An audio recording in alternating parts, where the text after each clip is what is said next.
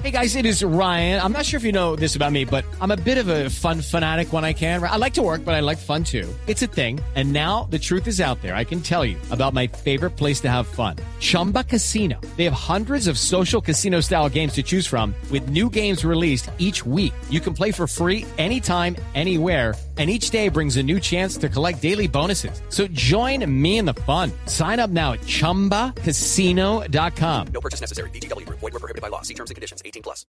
8 de la noche, 30 minutos en Colombia. A esta hora continúa la discusión de la ley estatutaria de fuero militar en la plenaria de la Cámara de Representantes. El proyecto está a cinco artículos de ser aprobado en su totalidad.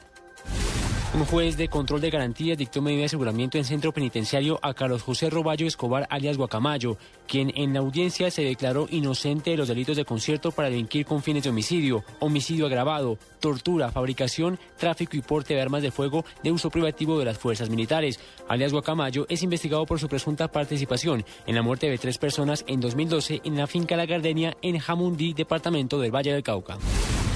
De acuerdo con cifras del Ministerio de Comercio, Industria y Turismo, Colombia recibió 534.333 viajeros extranjeros entre enero y abril de este año, un incremento de 3,9% respecto al mismo periodo del año pasado.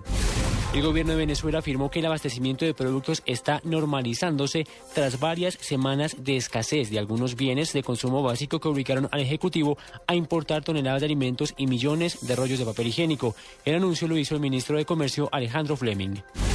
Y Estados Unidos y Rusia no han abandonado su intención de realizar una conferencia de paz sobre Siria, aseguró el presidente ruso Vladimir Putin en Irlanda del Norte, luego de un encuentro bilateral con su homólogo estadounidense Barack Obama. Textualmente señaló que obviamente hay opiniones divergentes, pero también está la intención de poner fin a la violencia en Siria, por lo que están de acuerdo en impulsar a las diferentes partes a sentarse a la mesa de negociaciones. 8 de la noche, 32 minutos. Continúen con la nube aquí en Blue Radio.